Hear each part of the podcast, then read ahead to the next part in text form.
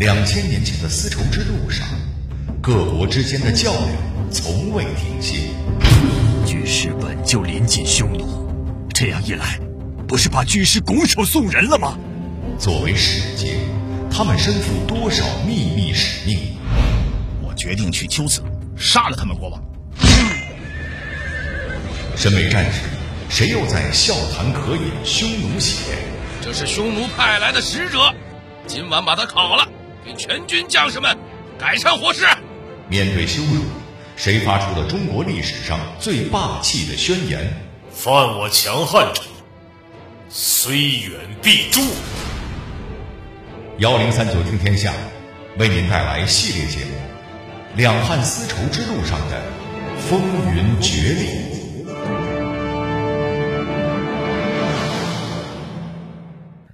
这里是幺零三九听天下，我是郭伟。话说在西汉年间，汉昭帝在位时期，在匈奴大本营里，有一个人每天都站在屋子门口，望着远方出神儿，像是在等待着什么。这一天，一个匈奴兵急匆匆的跑了过来。大人，大人，大人，大人，你们汉朝那边派派使者来接你们回去了。真的吗？来了多少人？什么时候来的？他们人在哪里？能不能带我去见他们？呃，他他们如何？他们已经回去了。什么？常大人，你你你没事吧？常大人。这位常大人是谁呀？跟您说，此人名叫常惠，是西汉朝派来出使西域的使节。那么，既然是汉使，又为何会被扣押在匈奴的营地呢？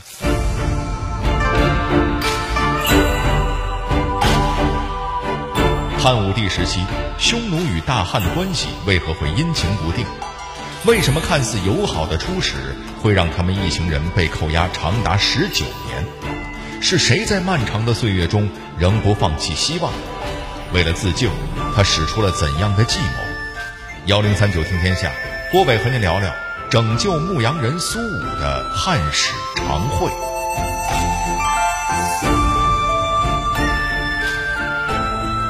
说起“一带一路”，很多人都知道，它指的是丝绸之路经济带和二十一世纪海上丝绸之路的简称。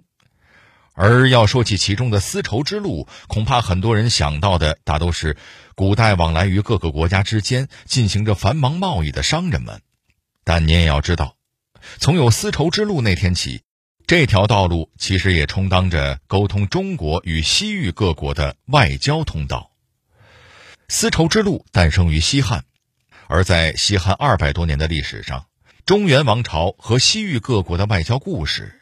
就像一台精心排布的大戏，在这个过程中，当然也涌现出不少能人异士。这不，开头小剧场中的这位常惠大人就是其中之一。而常惠登上历史舞台的契机，要从张骞凿空西域之后说起。当时，匈奴和西汉一直都互派使者，了解对方的情况。然而，就在汉武帝元丰四年的时候，出了这么一档子事儿：匈奴派来西汉的使者突然病死了。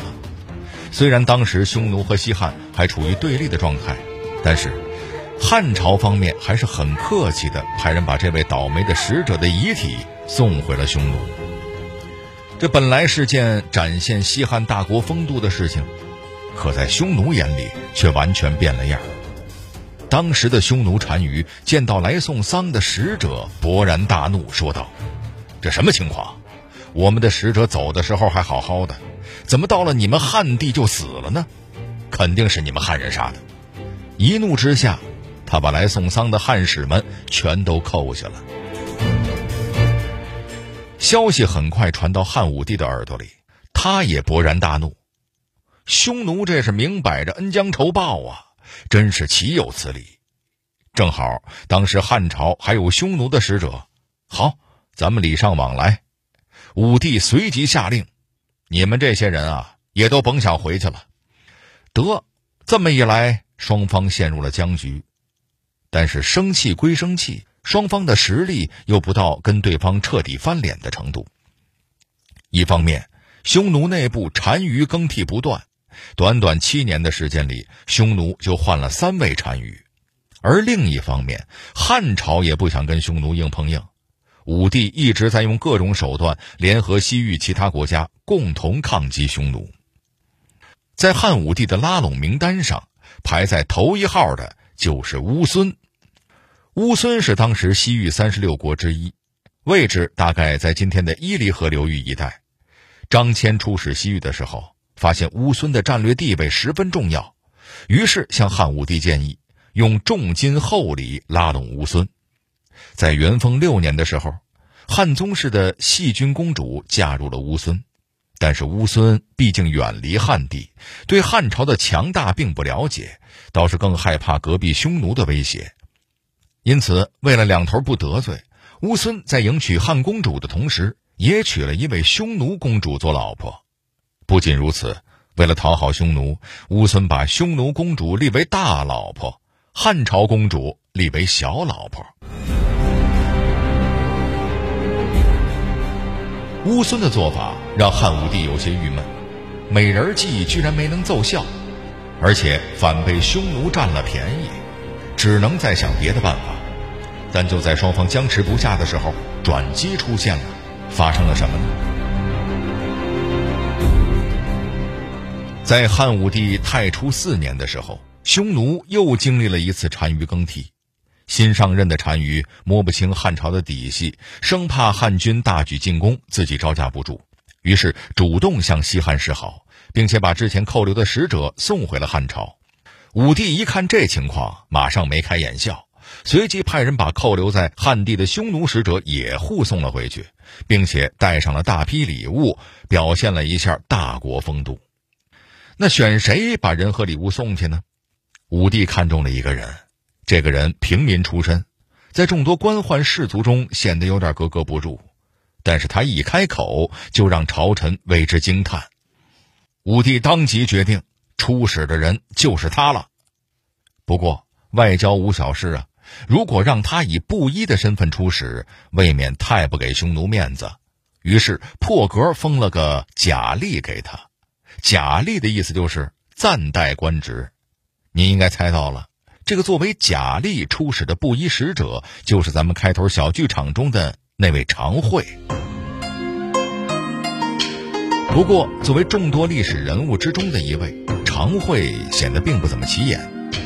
相比之下，这次与他一起出使的一把手领队就有名多了，他就是苏武，对，就是给匈奴放了十九年羊的那位。虽说出发的时候。跟苏武相比，常惠的人气就像龙套演员遇上了男主角。然而，如果没有这个所谓的龙套的出现，苏武的牧羊生活恐怕就不止十九年了。这个呀，咱们后边详说。按照正常的发展来看，这次常惠、苏武等人出使，应该是一次非常友好而顺利的活动。但是事情往往就是这么的出人意料。就在常惠他们到达匈奴的时候，匈奴内部正巧发生了政变，而且最糟糕的是，常惠一行的二把手领队居然还参与了这场政变。匈奴单于大怒，再加上常惠此行带来了不少礼物，单于尝到了甜头，发现原来汉朝也没有想象中那么可怕嘛，于是变得嚣张了起来，一气之下把常惠等一众使节给扣下了。历史总是不断的重复，常惠此刻算是深刻体会到了之前来的那批汉使的心情了。他知道，匈奴人肯定会把这笔账算在汉朝的头上，自己也别想走了。在常惠原本的计划中，他本打算借着这次出使，好好了解一下匈奴以及西域各国的情况，再回去想对策对付匈奴。单就这一点来说，常惠他们的目的倒是达到了。而且达到的彻彻底底，一下就了解了十九年呀！而且作为一把手的苏武还享受到了单独关押的待遇，他被囚禁在了北海，终日与羊为伴；而常惠和其余人则被安置在了离匈奴大本营不远的地方。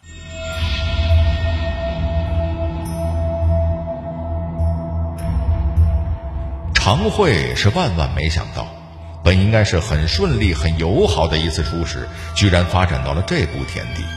但好在他是个极具外交才能的人，那么他又会怎么利用这种才能呢？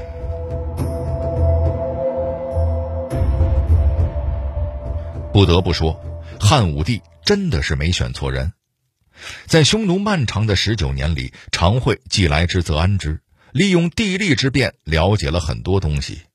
当然，他还凭借着人格魅力，交到了很多匈奴朋友，掌握了匈奴的语言，甚至跟负责看守他的匈奴兵也成了好朋友。有的时候，匈奴兵甚至都忘了常惠原本是个汉人。真可谓是成功打进了敌人内部，而且还不是潜伏的那种。但是即便如此，常惠也没有一刻的松懈，他无时无刻都在为回归汉地做准备。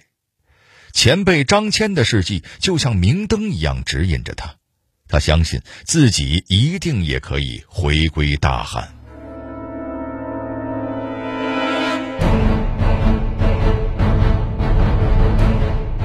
话分两头，就在常惠被困匈奴的这段时间里，汉朝方面也发生了巨大的变化。常惠一行人去的时候，汉朝正值国力充沛、兵强马壮的好时候。对于自己的使者被匈奴扣下这种奇耻大辱，大汉是绝对不会轻易罢休的。因此，为了增加在西域的影响力，汉武帝派李广利将军连年征战，在边境抗击匈奴。但是事情并不像武帝想的那么顺利。此时的汉朝虽说是国富民强，但匈奴也不算弱，可以说双方都没有压倒性的优势。而且汉地的士兵要深入漠北，有很多人适应不了干燥缺水的环境，出现了严重的水土不服，还没开打就已经损兵折将，所以汉朝方面并没能占到便宜。当然。还有极其重要的一点就是，打仗是很烧钱的。一个国家纵有金山银山，也经不起这么折腾啊。因此，十几年下来，汉朝国库空虚，百姓怨声载道。汉武帝眼见着形势越来越差，知道不能再跟匈奴硬碰硬了，于是就在征和四年的时候下了罪己诏。自己写了份深刻的检讨书，决定减少边疆战事，与民休息，这才稍稍稳定了统治。这时候，距离常惠离开汉地已经十几个年头了。虽然汉朝方面突然没了动作，让常惠有些不安，但他还是会时不常的向匈奴人打听汉朝的消息。没有消息的时候，他就一个人望着汉地的方向出神。常惠相信，不论过多久，武帝一定会记得他们，自己总有一天可以回去。然而，坏消息一个接着一个。就在他离开汉地的第十三个年头，常惠听说了一个噩耗：皇上驾崩了。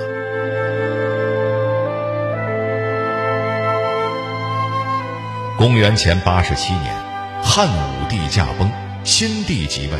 是为汉昭帝，常惠大受打击，悲痛不已。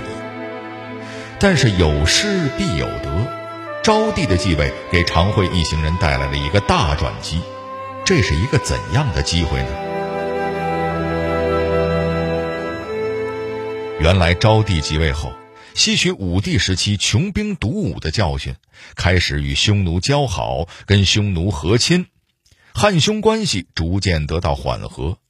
这时，汉朝方面还没有忘记远在匈奴的倒霉汉使们。眼见时机逐渐成熟，昭帝开始派人前去匈奴交涉，希望能把被扣的汉使们接回来。这不，就在这天傍晚，常惠像往常一样在屋里整理他收集的资料，突然看守他的匈奴兵急急忙忙地从匈奴王庭跑了回来，紧接着就发生了小剧场中的那一幕。匈奴兵告诉他，汉朝终于派使者来了，但人已经走了。常惠当时就懵了，什么情况？汉使都来了，怎么不接我们回去就走了呢？估计不止常惠在问，估计所有人都会问，这到底是为什么呢？原来汉使到匈奴之后啊，便向他们的官员询问了苏武、常惠等人的下落，结果被匈奴告知，苏武一众人已经死了。汉使不知真假，只能先回去向昭帝报告，然后再做打算。常惠一听苏武死了，也十分奇怪，心说：“我前些日子还跟苏武联系来了呢，怎么就突然死了呢？肯定是匈奴不想放人而撒的谎。”为了解救苏武，也为了顺利回家，常惠对那个匈奴兵珍而重之的说道：“下次如果再有使者来，请务必带我去见他们。我们一行人的命运就掌握在老哥你的手上了。”常惠语气坚定，眼神诚恳，说的匈奴兵也有些动容，于是答应了下来。这下常惠再也没有心思干别的事儿了。他苦思冥想，开始为回归汉地做准备。很快，昭帝就又派出了一批使者。几个月后，在匈奴朋友的帮助下，常惠终于见到了他朝思暮想的汉使们。所谓老乡见老乡，两眼泪汪汪。常惠激动地对他们说：“苏武并没有死，他被放逐到了北海，处境十分凄惨，必须赶快把他给救出来。”然而，救一个匈奴口中已死的人，又何其难呢？你这不是硬打匈奴的脸吗？汉使面露难色，常惠紧接着又说：“你们放心，明天只要按我说的做，匈奴肯定立马放人。”转天早晨，汉使们如期拜见匈奴单于，在匈奴的王帐之内，按照事先商量好的，他们向匈奴要求释放苏武等人。匈奴听到汉使又来要人，有些意外，但还是故作镇静地说道：“之前就说过了，那个叫苏武的使者已经死在匈奴了。”听到这话，汉使立刻按照昨天常惠教的说了一番话。这番话一出，匈奴人竟然吓得脸色都变了，马上派人去北海接回了苏武，然后将常惠等人一起送回了汉朝。哎。常惠到底让汉使说了什么，能有如此效果？这段话的内容大致是这样的：我家天子在上林苑中狩猎之时，曾经设下一只大雁。奇怪的是，那雁脚上既有帛书，上面说苏武尚在人世，而且被困在某片水域。天子认为这是上天的指示。因此，派我来此一探究竟。这话乍听之下可能觉不出什么特别，但是从中就可以看出常惠对于匈奴人了解之深。原来匈奴人迷信的很，每次出征之前一定会找巫师占卜吉凶。此外，匈奴人平时的通信也都是用大雁传输的，因此汉使的这个说法让他们大为吃惊。还以为真的是天人示警，所以赶紧就把苏武等人给放了。